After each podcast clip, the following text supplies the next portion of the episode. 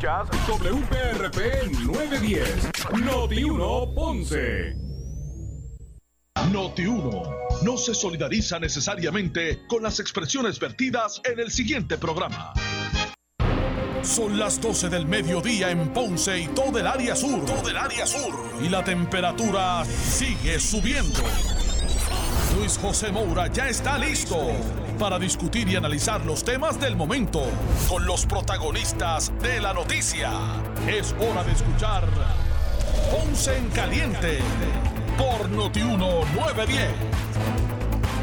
Bueno, saludos a todos eh, y muy, buenas tardes, bienvenidos. Esto es Ponce en Caliente. Yo soy Luis José Moura, como de costumbre, de lunes a viernes, por aquí por Noti1, de 12 a 1 de la tarde, analizando los temas de interés general en Puerto Rico, siempre relacionando los mismos con nuestra región. Así que, bienvenidos todos a este espacio de Ponce en Caliente. Hoy es lunes 15 de marzo del año 2021. Gracias a todos por acompañarnos en esta nueva edición. Eh, buen provecho a los que estén almorzando, a los que se disponen así a hacerlo en este momento. Eh, y hablando del momento, eh, en vivo se encuentra en desarrollo una conferencia de prensa del gobernador Pedro Pierluisi, el secretario de Salud y el director de Puerto Rico Innovation and Technology, Technology Service,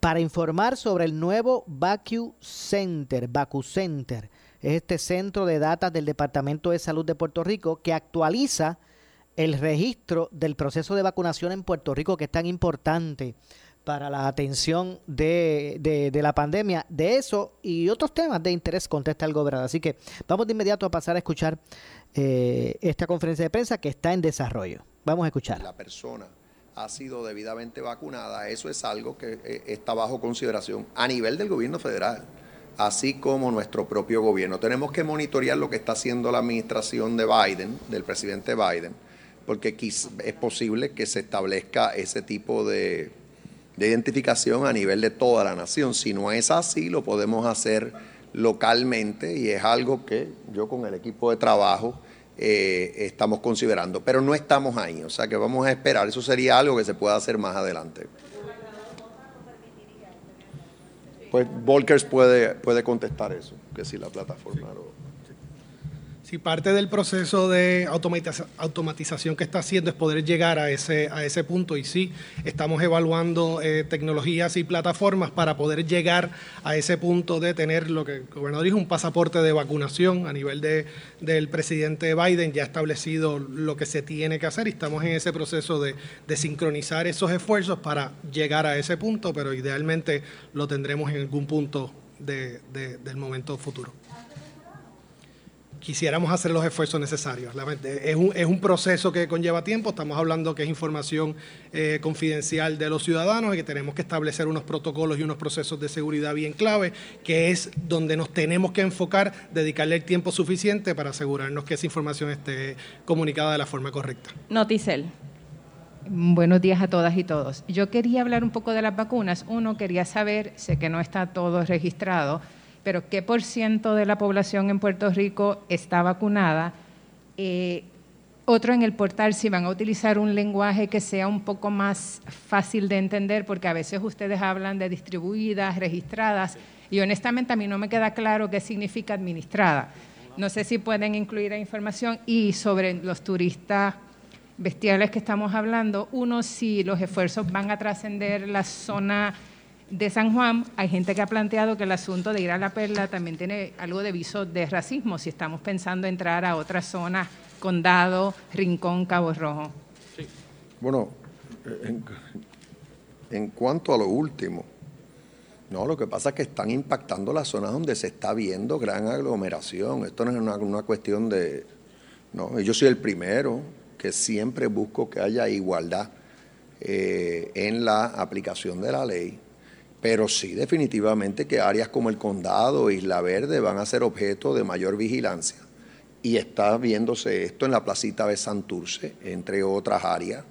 Se ha dado, o sea, y así, así será. Eh, realmente se está respondiendo a la información que nos llega. Por cierto, algo que no les dije anteriormente, es para que vean el sentido de urgencia en el gobierno, el, el administrador, el comisionado del negociado de manejo de emergencias médicas nos informó en la reunión de hoy que el personal paramédico del negociado, que está de día a día en la calle, están monitoreando.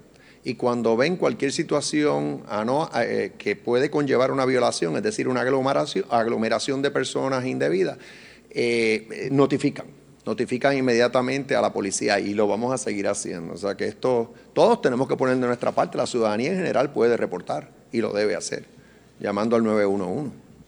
Así que, y vamos a tomar carta en asunto. Pero, secretario, si quiere añadir, yo, yo diría que yo, en la reunión que acabamos de tener, esto es una, es mi impresión, mi impresión, pero no es un dato oficial. Mi impresión es que definitivamente ya tiene que haber más de 900 mil personas eh, vacunadas, por lo menos con una primera dosis, y respectivamente de lo que surgen en los datos que están reportados. ¿Y de dónde saco eso yo? De básicamente el rezago que ha habido en los datos, que sabemos que es de alrededor de 150 mil, también del número de, de, vacunas que no necesariamente están en el portal del, del, departamento, es decir, las que administran las farmacias, las que administran, puede ser otras, otras entidades que el secretario pueda abundar, pero más o menos definitivamente que el número debe estar rondando esa, esa cantidad. Para, para aclarar lo de las intervenciones, han ocurrido intervenciones en Rincón, en Aguadilla, en, en Laja, eh, pero obviamente, como dijo el señor gobernador, se ve más en la zona metro, pero en la zona metro te puedo hablar de hoteles, ¿verdad? No, voy a decir el nombre, pero hoteles, gasolineras, donde eh, después de la, hora se van a consumir bebidas alcohólicas, eh, La Perla, La Placita, Condado, Isla Verde, negocios en Río Piedras, negocios en Atoray, eh, casas de personas también, actividades privadas. O sea, se ha hecho de todo tipo de intervención en, diferentes sectores, o sea, no, no solamente, ¿verdad? Los sectores, ¿verdad? No, es la perla solamente, para que lo, entiendan de esa forma. En, en la me gustaría enseñarles lo del dashboard. El por ciento, más o menos, estamos entre un 20 un 25% de la población con los números que tenemos. Es importante, que, era lo que estaba, ves, eh, eh, todavía esta tarde es que se actualiza el número. Ahí ves que eh, aparece con el, el, número que teníamos esta mañana, pero cuando se enteraron la, data que, que vimos en el día de hoy, pues el, el, update serían 727 mil vacunas eh, administradas. ¿Cuál es la diferencia? Mira, cuando el CDC, esto es lo que aparece en, el PRACE, ¿verdad? En el sistema del Taurus, en el sistema que tiene el CDC, y vemos el dashboard, esa es la forma que aparece. Cuando se te dice vacunas distribuidas, significa toda la allocation de vacunas que tenemos durante toda esta semana, que no necesariamente son vacunas que nos han llegado a nosotros, también ahí tienes que añadir lo de las farmacias de la comunidad que tienen a través de Cardinal Health, eh, que son 70 farmacias. Tienes la farmacia Walgreens también, que reciben farmacias independientes del, Departamento de Salud. También eh, eh, los fondos 330, que tienen un, aunque comenzaron hace una semana atrás, o creo que sí, hace una semana atrás, que a través de, de HERSA te reciben una cantidad de vacunas. Tienes el Hospital de Veteranos, que también recibe vacunas independientes. Tienes la Cárcel Federal, que también recibe vacunas independientes. Cuando hablamos de vacunas que nosotros hemos distribuido son 990 mil vacunas. Y ahí, registradas, que son las que nosotros inoculamos al paciente, 720 mil. Sí. Estoy ahora mismo en Atillo y mi reportar ciudadana común y corriente no voy a tener el beneficio de la explicación. Lo que quería saber es si se van a poner leyendas que, están ya, porque es que yo he estado mirando. Sí, municipio por municipio podemos verlo. aquí, cuando se habla de distribuida, te explica qué es distribuida, qué es registrada. Distribuidas son vacunas que nosotros hemos. Eh, no, no, yo le entiendo. Lo que quiero saber es si yo, una ciudadana que voy a mirar el portal, cuando yo lea registrada, voy a saber que eso es administrada. es correcto, eso está, mismo. Está escrito ahí ya. Eh, sí, correcto. administradas y reportadas. Sí, exacto. Administra eh, eh, administradas y reportadas, por eso es que entonces aparece registrada. En realidad, o sea, aquí los medios de comunicación que pueden interpretar esta información pueden asistir a la hora de informar al pueblo, porque ustedes analizan también y pueden decirle claramente al pueblo por vía de sus, de sus informes y reportaje que obviamente esta data no es exacta porque siempre hay un rezago. Ahora estamos tomando medidas para que no haya tanto rezago. Pero pero la, la realidad es que ha habido un gran avance y seguiremos y seguirá. Y seguirá ocurriendo. Cada vez van a haber más vacunas eh, en Puerto Rico, cada vez van a haber más personas vacunadas en Puerto Rico. Y sí, eh, yo me mantengo con el pronóstico que hice hace mucho tiempo. Yo entiendo que la inmunidad de rebaño la vamos a lograr hacia el final del verano. Siempre me he mantenido en eso. El presidente Biden es más agresivo en sus pronósticos que yo. Dice que él piensa que para final de mayo ya la gran, gran parte de los adultos van a estar todos vacunados. Yo pienso que esto va a tomar un poco más de tiempo. ¿Cuándo nos movemos a la próxima etapa nosotros? Estamos en la, en la 1B, ¿no? ¿Cuándo vamos hacia la 1C? Mira, ahora mismo estamos en la, en la fase 1B, que muchos de la, de la se, ha cubierto bastante de la fase 1B. Eh, yo te diría que como esto va a ir cambiando todas las semanas, porque vemos que la semana pasada teníamos una orden este, administrativa que la cambiamos en una semana, porque, porque vimos que se movía bastante rápido. Eh, esta semana, una vez veamos que esta fase en donde bajamos los pacientes a 50 años con condiciones y 60 y todos los de 60 por encima sin tener que, sin condiciones, sin condición alguna, si vemos que esta semana está estable, pues entonces nos movemos a la segunda fase, que sería traer la industria de alimentos, la industria hotelera, ya estamos haciendo el esfuerzo para vacunar a unos primeros respondedores en los aeropuertos. También el gobierno federal y la policía de Puerto Rico en el día de hoy también está vacunando unos respondedores que habían quedado todavía este, rezagados en esa fase. De ahí como te estaba diciendo, industria de alimentos, industria de farmacia, este, transportistas y todo este tipo de, de personas, ¿verdad? y lo más probable es que simultáneamente podamos ir expandiendo, porque en la medida que nosotros tengamos más vacunas, todo lo, si, mañana llega, como dice el gobernador, que el presidente Biden tiene una meta bastante ambiciosa, una gran cantidad, pues se abren todas las fases y todo el mundo se vacuna. Eso es lo que estamos tratando, ¿verdad? Y eso es lo que esperamos que va a suceder. No obstante, sí, nosotros tenemos, hemos estado preparados en todo momento para tener manos para poner vacunas y eso y en eso no hemos fallado. O sea, con las alianzas que tenemos, tanto Guardia Nacional como Voces, Colegio de Médicos, Avancina, la Escuela de Medicina de Ponce, tenemos una gran cantidad vacunadores y eso es lo importante. Así que esta semana vamos a ir viendo otros cambios. Sí, buenas tardes, gobernador. Quería preguntarle sobre el tema de, la transportación a Vieques y Culebra, ¿verdad? Recientemente eh, emitió una orden este, decretando un estado de emergencia en lo que se refiere a la transportación a las islas municipios. Y quería saber, no, pero eh, desde su punto de vista, cuál es la solución a largo plazo, porque de nada vale que los viequenses y culebrenses estén en un estado perpetuo de, emergencia. Bueno, a largo plazo, y ambos alcaldes están de acuerdo, es que la P3 entre eh, en acción. Eh, pero actualmente la P3 está, ya está actuando para la transportación a Cataño, entre San Juan y Cataño. Y está programado que debería ya estar a cargo la P3 de la transportación marítima a Vieques y Culebra a más tardar a principios del año que viene. Ese es el plan trazado. De aquí a allá, ¿qué tenemos que hacer? Pues surgió esta emergencia y ante la emergencia no, no dudamos en actuar. Durante el fin de semana se contrató a una empresa privada para que eh, proveyera el servicio de una barcaza de gran tamaño, lo cual se hizo. Eh, y ya para la mañana del domingo, esa misma barcaza, porque yo vi hasta los videos, eh, logró que todos los, camiones con combustible llegaran a, la isla Nena y de igual manera los camiones con suministro. y esa barcaza está debidamente contratada. Aparte de eso, están los de Fast eh, la empresa Fast Ferries también está contratada para asistir en la situación y como se dio esta emergencia, pues declaré el estado de emergencia para también contar con la Guardia Nacional. La Guardia Nacional entiendo que tiene dos barcazas disponibles, así que no vislumbro que desde el punto de vista de carga haya mayores contratiempos en este futuro, eh, en el futuro inmediato. En cuanto a eh, también en estos días la la, administradora de la Administración de Transportación Marítima presentó su renuncia y yo la acepté. Y ahora tenemos actuando eh, interinamente como director interino o administrador interino, el, si mal, mal, no recuerdo, es el señor Miguel Betancourt.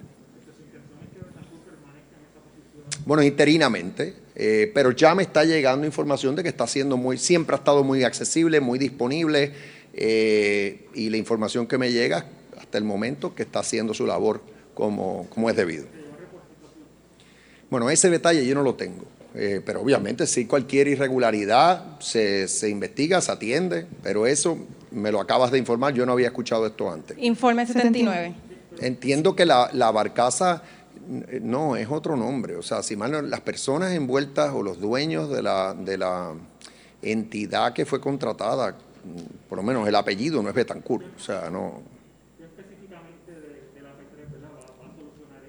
Ah, bueno, que esa P3 es que, es que la entidad contratada, o sea, que va a estar a cargo de la P3, le provee el servicio de transportación a, la ciudad de Nueva York, eh, a una facilidad, por ejemplo, como la Estatua de la Libertad en el área, en el, en el estado de Rhode Island. Es una entidad con amplia experiencia, un récord exitoso en todas partes que ha, que ha operado.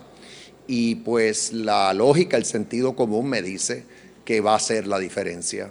Porque ha dado resultados en otras, en otras áreas de, en las que hay mucha, mucha, mucha transportación marítima. Buenas tardes. Eh, siguiendo la línea del compañero, ya por acá, ¿ya tiene candidatos para dirigir la ATM o cuándo espera estar nominando? Bueno, hay personas ya siendo recomendadas eh, y se evaluarán pero como acabo de decir, está en buenas manos al momento porque todas las referencias que tengo de Betancourt son buenas. Así que por ahora, pues Betancourt está a cargo.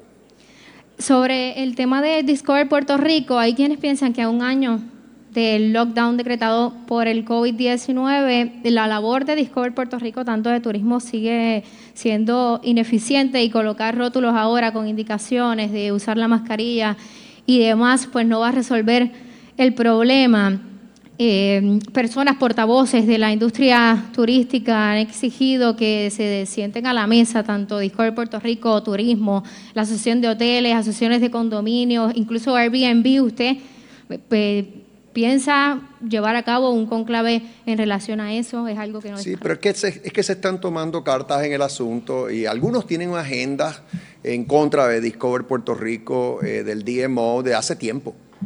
Pero obviamente hemos estado en pandemia y la pandemia ha, impactado el turismo y ha limitado la gestión que esa entidad pueda hacer promoviendo a Puerto Rico como destino turístico. Eh, y siempre eh, pueda haber espacio para mejorar. Vamos a estar pendientes de que Discover Puerto Rico utilice bien los fondos públicos que tiene a su haber Vamos a estar pendientes de que la compañía de turismo cumpla su misión. Le vamos a, vamos a tener la debida apertura con la Asociación de Hoteles, eh, eh, todos los representantes de la industria, todos pueden aportar. Pero eh, en la coyuntura en que estamos, se está actuando cuando se tiene que actuar. Es obviamente ahora que estamos viendo estos incidentes y hay que reaccionar y se está reaccionando. Telemundo. Eh, Pedro, dame un segundo para poder terminar con los que no han preguntado y entonces si tuvieras alguna pregunta la retomamos al final. Telemundo. Gobernador, el tema de Culebra y Vieques es, Vieques es uno en el que el gobierno siempre actúa de manera reactiva. Es decir, ustedes no reaccionan si no ocurre, si esos dos eh, islas municipios no son noticia. y quisiera saber qué específicamente, porque usted habla de esos planes a largo plazo, sin embargo, el propio director interino dijo esta mañana en la conferencia de prensa que si no se le asigna dinero, no puede hacer mucho al respecto. Sí, pero, ok, eh, vamos a, ver cómo... Eh, es correcto que esto es un problema que viene de antaño y que da hasta vergüenza ajena. Y yo soy el primero que lo he dicho hace, desde hace mucho tiempo. Pero es indudable que la solución es la P3 y por fin tenemos una P3 debidamente aprobada y en camino y en curso. No hay quien la pare.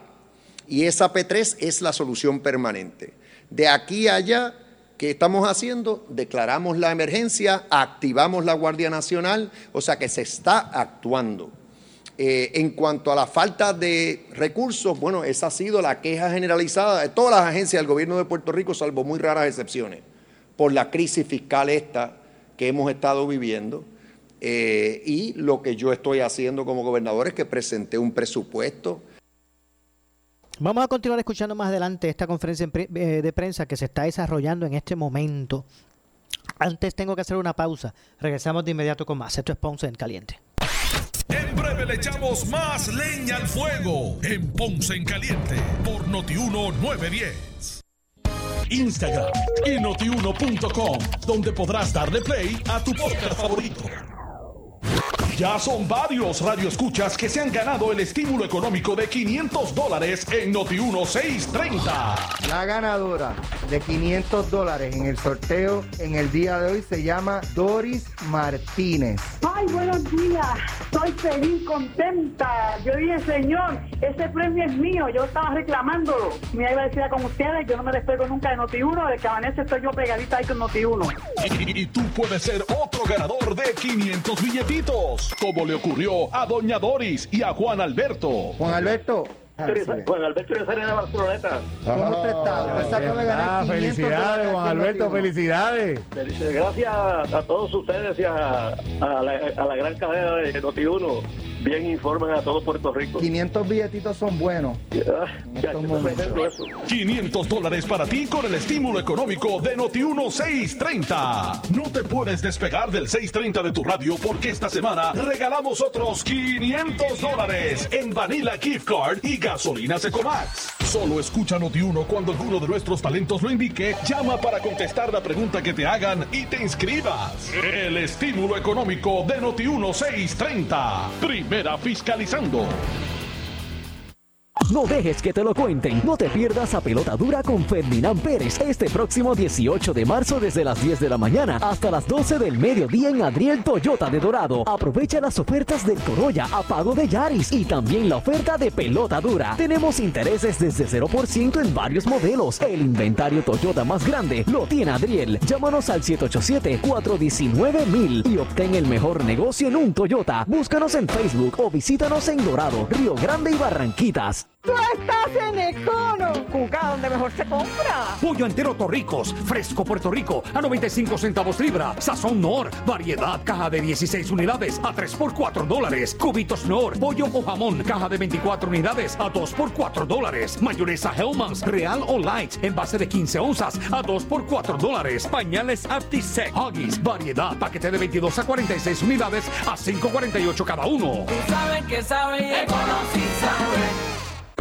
Henry Motors, el rey de los usados, te trae festival de pickups, grandes y pequeñas, Ford, Ram, Nissan, Toyota, importadas y locales, gran variedad de SUVs americanas y japonesas, otras de lujos como Infinity, Volkswagen y Mercedes-Benz, todas con garantía de fábrica vigente, adicional a la Henry Garantía.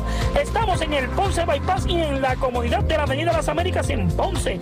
Llama al 787-418-3444. 787-418-3444. En esta emergencia, en Laboratorio Clínico Profesional Emanuel Guayabal y Río Cañas en Juana Díaz, seguimos brindando nuestros servicios de calidad. Hemos reforzado nuestras medidas de protección en cada una de nuestras instalaciones. Estamos recibiendo órdenes médicas por fax o correo electrónico. Para conocer nuestro horario especial y mayor información, llámanos al 260-5504 o al 580. Laboratorio Clínico Profesional Emanuel. Por ti y por los tuyos daremos la batalla unidos y venceremos. Si tienes 40 años o más, la prevención es lo más importante para evitar el cáncer de colon, esófago o estómago. En Advanced Endoscopy Center, el único centro de endoscopía ambulatoria acreditado en Puerto Rico, en Ponce Bypass, el doctor Álvaro Raymondé, gastroenterólogo por Certify, cuentan con los equipos más avanzados, incluyendo ultrasonido endoscópico para la detección temprana de lesiones que pueden desarrollarse en cáncer de colon, esófago, estómago y también cáncer de páncreas. Llámanos al 843-1129. Disfruta de la vida con tu Toyota nuevo, pero que sea de Furiel, porque Furiel te trata bien.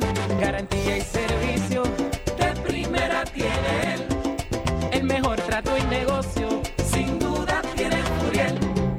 Furiel Toyota, Bayamón 625-5700, Río Piedra 625-3000, Ponce Bypass 284-2020. Si se trata de un Toyota, primero ven a Furiel. Somos Noti 1630. Noti 1630. Primeros con la noticia. Noti 1630 presenta un resumen de las noticias que están impactando a Puerto Rico ahora. Buenas tardes, soy Luis Dalmau Domínguez y usted escucha Noti 1630 primeros con la noticia última hora 1231. El secretario del Departamento de Salud, Carlos Mellado, se compromete a trabajar junto a la fuerza de ley y orden para hacer cumplir la orden ejecutiva contra el coronavirus.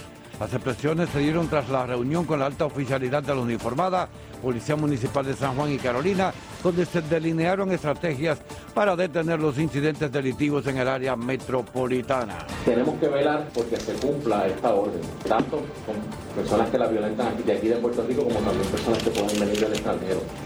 Es importante que se sepa que cuando uno llega a Puerto Rico hay que llenar una declaración, ¿verdad?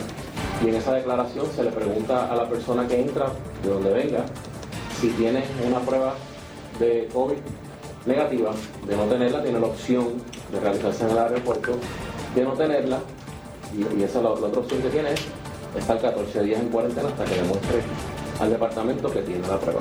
En ese caso, si firma esa declaración y no lo cumple, está violentando la ley.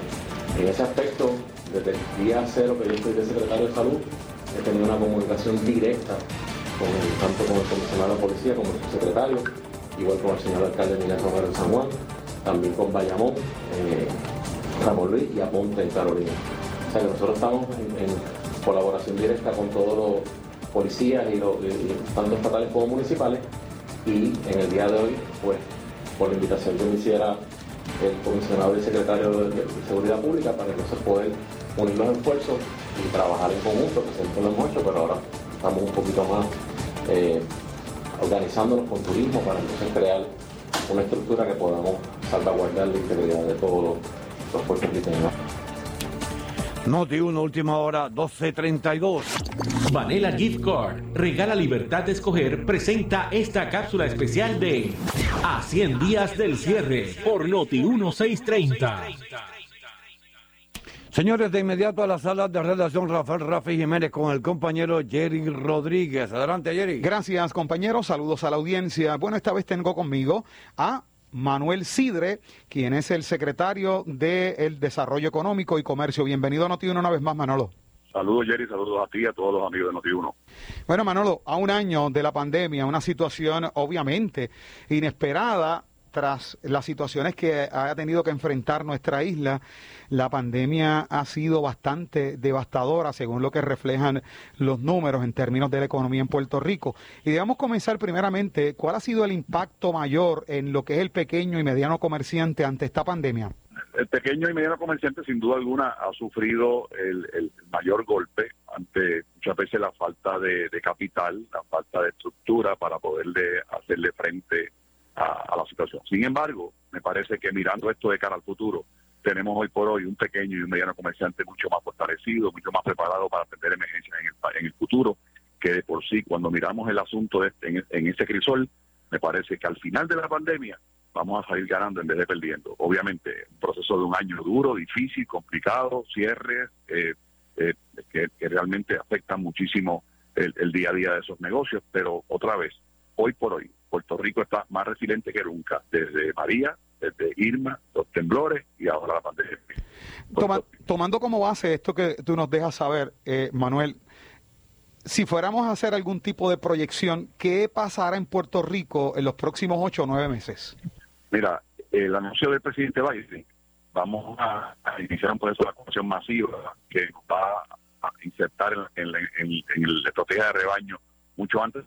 El hambre y la necesidad tan grande de salir, de, de visitar, de, sentarnos a hablar, de saludar amigos, va a ser de tal magnitud en el mundo entero y Puerto Rico no es la excepción, que sin duda alguna en los próximos ocho o nueve meses vamos a ver una economía mucho más fuerte, vamos a ver una un, comercio mucho más preparado y vamos a estar de frente a una recuperación que, que todos vamos a celebrar. Si a eso le sumamos la, la ayuda anunciada en este estímulo reciente y le anunciamos los 60 y pico mil millones de dólares que vendrán a Puerto Rico en los próximos 10 años, si sabemos usar ese dinero de la forma correcta, vamos a crear precisamente la riqueza que requiere el país para tener el país que queremos y merecemos todos los puertorriqueños.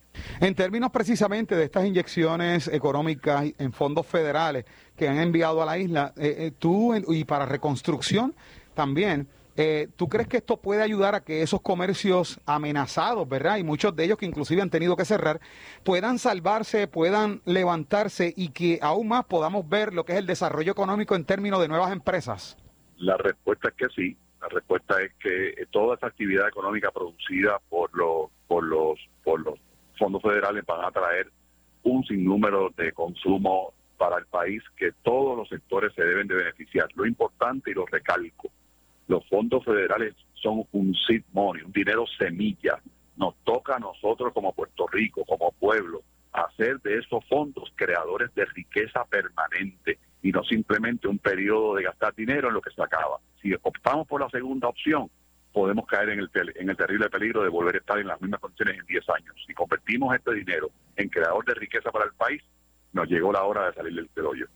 Bueno, pues muchas gracias a Manuel Sidre secretario de Desarrollo Económico y Comercio. Gracias por haber estado con nosotros, Manuel. Bueno, pues muchas gracias, muchas gracias a Manuel Sidre, secretario de Desarrollo Económico y Comercio. Gracias por haber estado con nosotros, Manuel. Gracias a ti, Jerry, a todos los amigos de Noti1 y no olvidemos nunca, tenemos la mesa servida para llevar a Puerto Rico al nivel que debemos llegar, que nos permitirá progresar, echar hacia adelante y traer de vuelta a casa la migración que nos dejó hace unos años. Noti1 continúa. En breve le echamos más leña al fuego en Ponce en Caliente por Notiuno 910. ¿Deseas relajarte en un buen matres? La fábrica de matres Global te ofrece múltiples opciones para horas de descanso más cómodas. Aprovecha un 65% de descuento en la compra de cualquier estilo de matres Body Comfort ortopédico y escoge un artículo gratis. Si escuchaste bien, podrás escoger entre Box Spring, protector de matres o entrega gratis. Todos los modelos con 15 años de garantía. Además, matres ortopédicos desde 99 dólares. Visítalos. Esta oferta es válida en todas sus tiendas y en su nueva tienda en Guayama, ubicada en el Molino Shopping Center, la carretera PR54, kilómetro 0.6. Financiamiento disponible hasta 60 meses, 0% APR o compra hasta 3 mil dólares y llévate la mercancía en Leaway a tu casa sin verificación de crédito. Restricciones aplican, más detalles en las tiendas. Globalmatres.com 787-837-9000. 787-837-9000. En esta emergencia, en Laboratorio Clínico Profesional Emanuel Guayabal y Río Cañas en Juana Díaz, seguimos brindando nuestros servicios de calidad. Hemos reforzado nuestras medidas de protección en cada una de nuestras instalaciones. Estamos recibiendo órdenes médicas por fax o correo electrónico. Para conocer nuestro horario especial y mayor información, llámanos al 260-5504 o al 580-0880. También a través de nuestra página en Facebook, Laboratorio Clínico Profesional Emanuel. Por ti y por los tuyos, daremos la batalla unidos y venceremos. El área sur está que quema. Continuamos con Luis José Moura y Ponce en Caliente por el 910 de tu radio.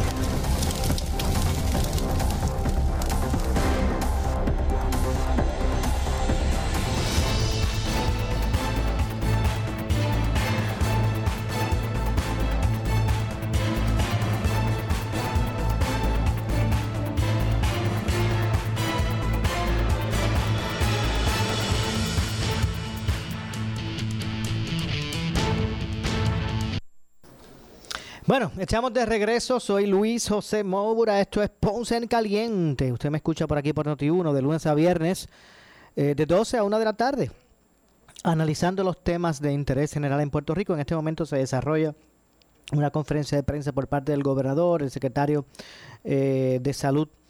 Eh, hablando del tema de lo que es el registro de contagios sobre varios temas también del acontecer noticioso y de interés general que también fueron eh, abordados por la prensa. Vamos a continuar escuchando la conferencia. Buenas, buenas tardes. Primero que todo, gracias a todos por estar aquí. Eh, como habíamos adelantado en varias ocasiones, ¿verdad? Eh, en el proceso de vacunación, antes de entrar en lo que es el, centro que... En este momento se expresa el secretario de Salud, el doctor Carlos Mellado. Por eso que hicimos con Volkers aquí en el PRIT.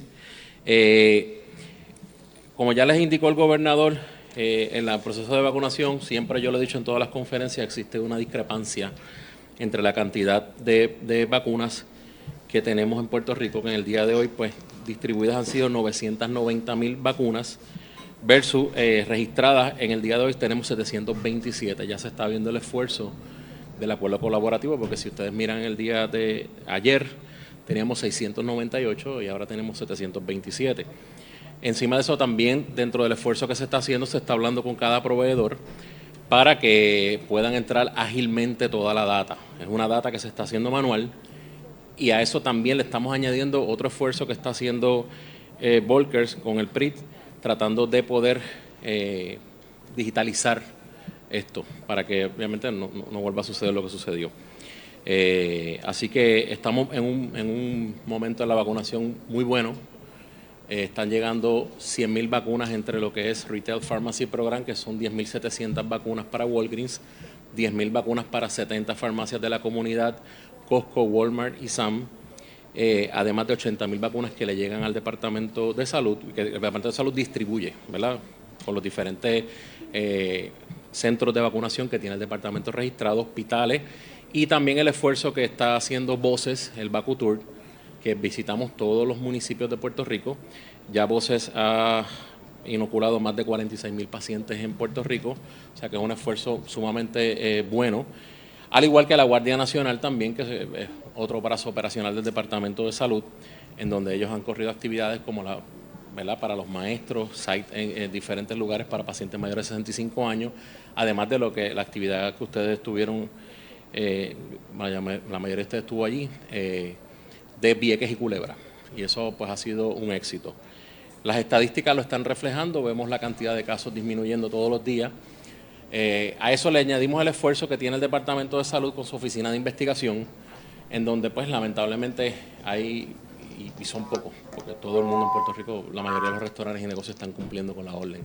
Pero siempre pues hay uno que otro que no cumple y para ese, esfuerzo, junto con la Policía Estatal, que he tenido comunicación con el secretario, en todo momento y con el comandante de la policía, con el comisionado, debo decir, además del municipio de San Juan, municipio de Carolina, el municipio de Bayamón, que constantemente eh, también eh, se integran este esfuerzo de poder este, velar porque se cumpla la orden ejecutiva. En este fin de semana que pasó, en una intervención que hubo en la barriada La Perla, eh, se identificaron una cantidad de turistas, ¿verdad? Que sí, la mayoría de ellos habían cumplido con tener la prueba, no obstante, tres de ellos pues, no tenían la prueba y habían eh, filmado que estarían en cuarentena, lo cual no fue así. Por consiguiente, pues eh, se habló con fiscalía y se, le decidieron radicar cargos a estos dos turistas. Una de Puerto Rico, debo decir, una eh, ¿verdad? que vive en, el estado de la Florida, vino a Puerto Rico de vacaciones, y la otra fue una turista, si no me equivoco, de Chicago, Nueva York.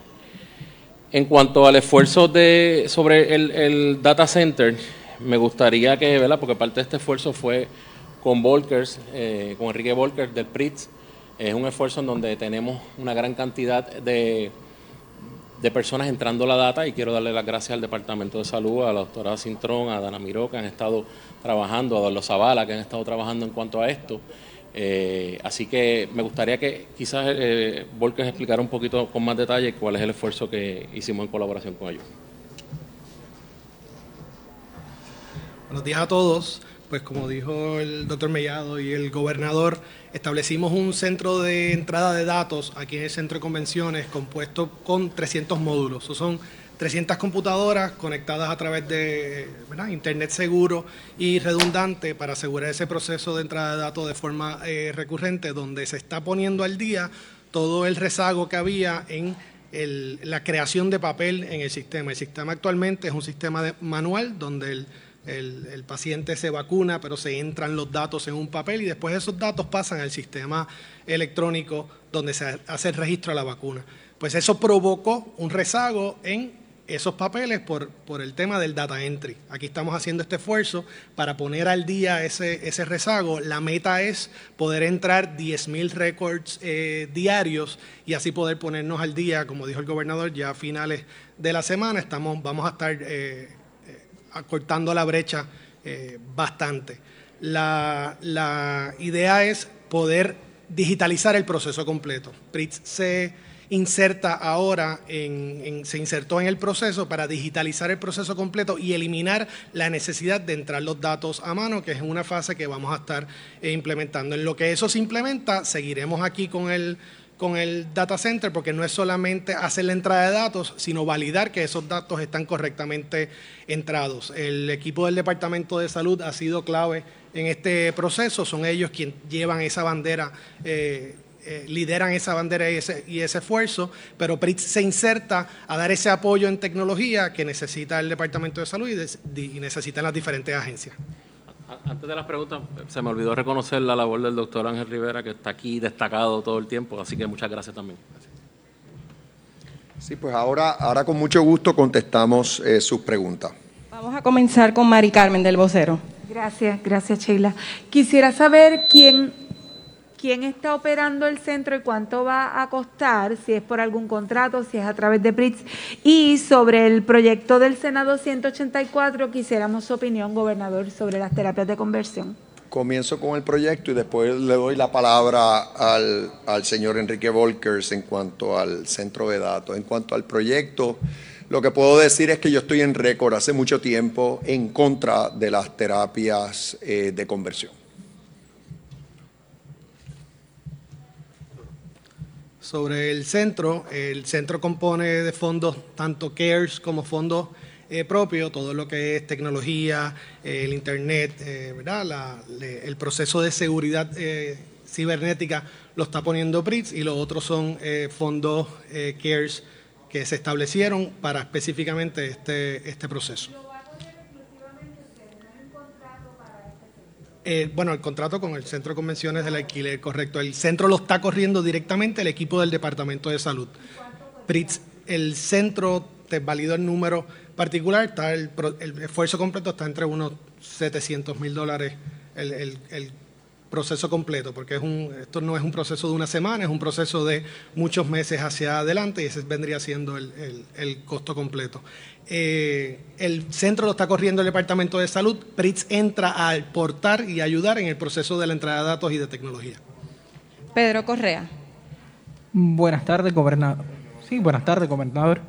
Eh, tengo una pregunta en cuanto al asunto de los turistas nuevamente. ¿Los Y- qué? los turistas. Sí. Eh, quisiera saber qué dialogó con el secretario de Salud en cuanto a qué medidas se estará tomando para poder atender este asunto, o sea, medidas específicas, porque la situación pues ya se está lle- llegando a un nivel que podría generar a que ciudadanos tomen acción o justicia en sus manos.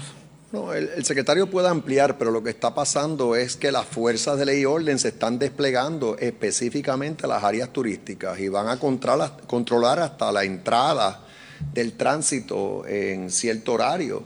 Eh, particularmente desde las 11 de la noche eh, no se va a permitir la, la circulación de vehículos, o sea, llegándose al área, a menos que sean residentes, puesto que la orden ejecutiva eh, establece un toque de queda desde la medianoche hasta las 5 de la madrugada. Eh, de igual manera, pues eh, van a haber mayor presencia policíaca, tanto estatal como municipal, monitoreando y cuando tienen que intervenir, interviniendo. Y el Departamento de Salud tiene personal también, asistiendo a los miembros de la fuerza. Si el secretario quiere añadir algo más específico. Están escuchando al gobernador en conferencia de prensa. Tengo que hacer la pausa. Regresamos con el segmento final de esta conferencia. Esto es Ponce en Caliente. En breve le echamos más leña al fuego en Ponce en Caliente por Notiuno 910. En esta emergencia, en Laboratorio Clínico Profesional Emanuel Guayabal y Río Cañas en Juana Díaz, seguimos brindando nuestros servicios de calidad. Hemos reforzado nuestras medidas de protección en cada una de nuestras instalaciones. Estamos recibiendo órdenes médicas por fax o correo electrónico. Para conocer nuestro horario especial y mayor información, llámanos al 260-5504 o al 580-0880. También a través de nuestra página en Facebook, Laboratorio Clínico Profesional Emanuel. Por ti y por los tuyos, daremos la batalla unidos y venceremos.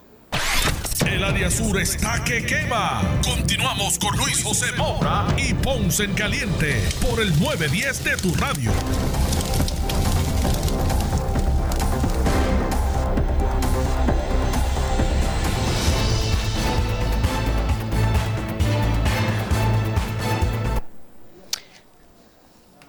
Bueno, estamos de regreso, estamos de regreso. Esto es Ponce en Caliente. Soy Luis José Moura. Usted me escucha por aquí por Noti1 de lunes a viernes a las 12 del mediodía, analizando los temas del día. Vamos a continuar escuchando la conferencia de prensa eh, del gobernador que, este- que en este momento se realiza. Continuamos escuchando. Eh, eh, esta mañana estuvimos eh, tanto el comisionado de la policía como el, eh, superintendente, digo el secretario y el comisionado, debo decir, también eh, los, eh, los de Carolina, eh, Bayamón y San Juan. Eh, también estuvo el secretario del Departamento de Turismo. Y lo que estábamos hablando era precisamente de que, ¿verdad? Yo sé que hay unas circunsta- hay, ciertas preocupaciones más allá de quizás lo que es la parte que le eh, corresponde al Departamento de Salud. No obstante, el Departamento de Salud, en la ley específica eh, orgánica, establece que el secretario utilizará cualquier recurso dentro de una pandemia para proteger y salvaguardar, eh, eh, salvaguardarle la integridad de, de, la salud de los ciudadanos en Puerto Rico.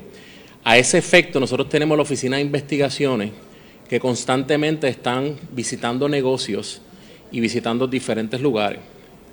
Y ahí, en ese aspecto, lo que nosotros vamos a verificar es que, en, y, el caso específico del turista, ¿verdad? porque también hacemos intervenciones en, puertorriqueños que también violan la, orden, no es, específico de un sector. Lo que sí se verifica es que ese turista eh, haya entrado a Puerto Rico con la prueba y si no, que entonces eh, cumpliera con los 14 días de cuarentena o en su defecto si hiciera la prueba aquí en Puerto Rico. Esa es la parte específica que nosotros estamos velando. Eh, obviamente también que, que, irrumpan en la orden este, ejecutiva, que saben que no pueden eh, tomar bebidas después de las 11 de la noche, aquellos lugares que se dediquen única exclusivamente al estipendio de bebidas alcohólicas no están, están cerrados. Lo otro sería evitar las aglomeraciones, que el, el, lugar y el negocio tenga la cantidad de personas que puedan entrar, que cumplan con eso, que tengan su hand sanitizer y todas las, todas las medidas de protección específicas. Pues esa oficina de investigación en colaboración con la policía estatal y municipal, nosotros velamos porque eso se cumpla. Si no se cumple, pues entonces se cierra el negocio y se multa también. Eh, y lo otro que quiero preguntar es en cuanto a lo que sucedió en el día de ayer, que se arrestó una ciudadana del municipio de Bayamón por haber incumplido con el protocolo de cuarentena.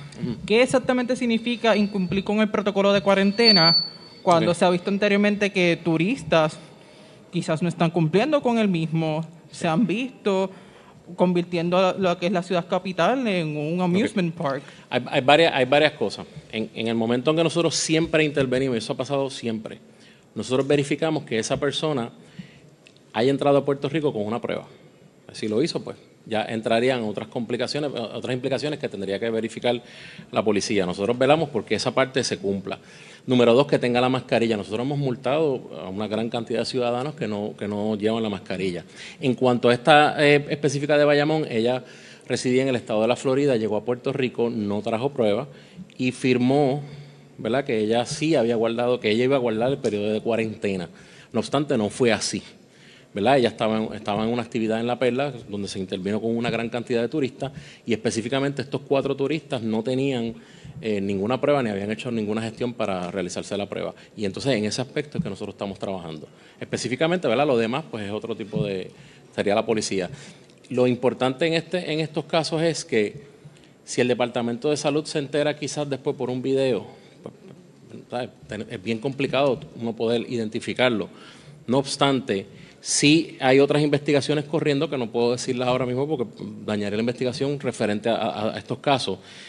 Eh, lo otro es importante que muchos ciudadanos pues toman los videos y los suben a las redes, pues ahí sería, ¿verdad? No estamos diciendo que no lo hagan, porque nos estamos enterando, pero lo que tienen que hacer es llamar al 911, identificarlos para que la policía llegue rápido. Eh, y el Departamento de la Salud, créeme que está en comunicación siempre con los coroneles de la policía y estamos, nosotros tenemos un personal de investigaciones desplegado todos los fines de semana visitando negocios para que se cumplan con la orden ejecutiva. Sí, buenas tardes. Eh, para el gobernador, si está satisfecho con los esfuerzos de, digamos, la compañía de turismo y Discover Puerto Rico y la empresa privada para orientar a estos turistas de cuál es el estado, ¿verdad? Porque, por ejemplo, yo no he visto eh, los, rótulos gigantescos, ¿verdad?, a lo largo de la Valdoriotti de Castro. No sé si se les entrega folletos, etcétera. Y también quería preguntar si ya en esta etapa donde eh, Puerto Rico lograría una inmunidad bastante generalizada en verano, están contemplando la posibilidad de algún tipo de registro electrónico para saber quiénes están vacunados o exigirle a los mismos turistas que estén vacunados, como ha ocurrido, por ejemplo, en Israel, en Chile, en China. Tienen diferentes nombres, ¿verdad? Pero digamos que es una identificación digital. Sí. Bueno, eh, en cuanto a los esfuerzos de la compañía de turismo y el DMO, eh, comenzaron hace poco, pero ya yo estoy viendo la diferencia, se están viendo, o sea que ellos ya están actuando. Lamentablemente se nos ha acabado el tiempo. Yo regreso mañana con más. Soy Luis José Moura, esto es Ponce en Caliente. Regreso mañana a las 12 del mediodía. No se retire, que tras la pausa ante la justicia. WPRP 910, Noti 1 Ponce. Noti 1 no se solidariza necesariamente con las expresiones vertidas en el siguiente programa.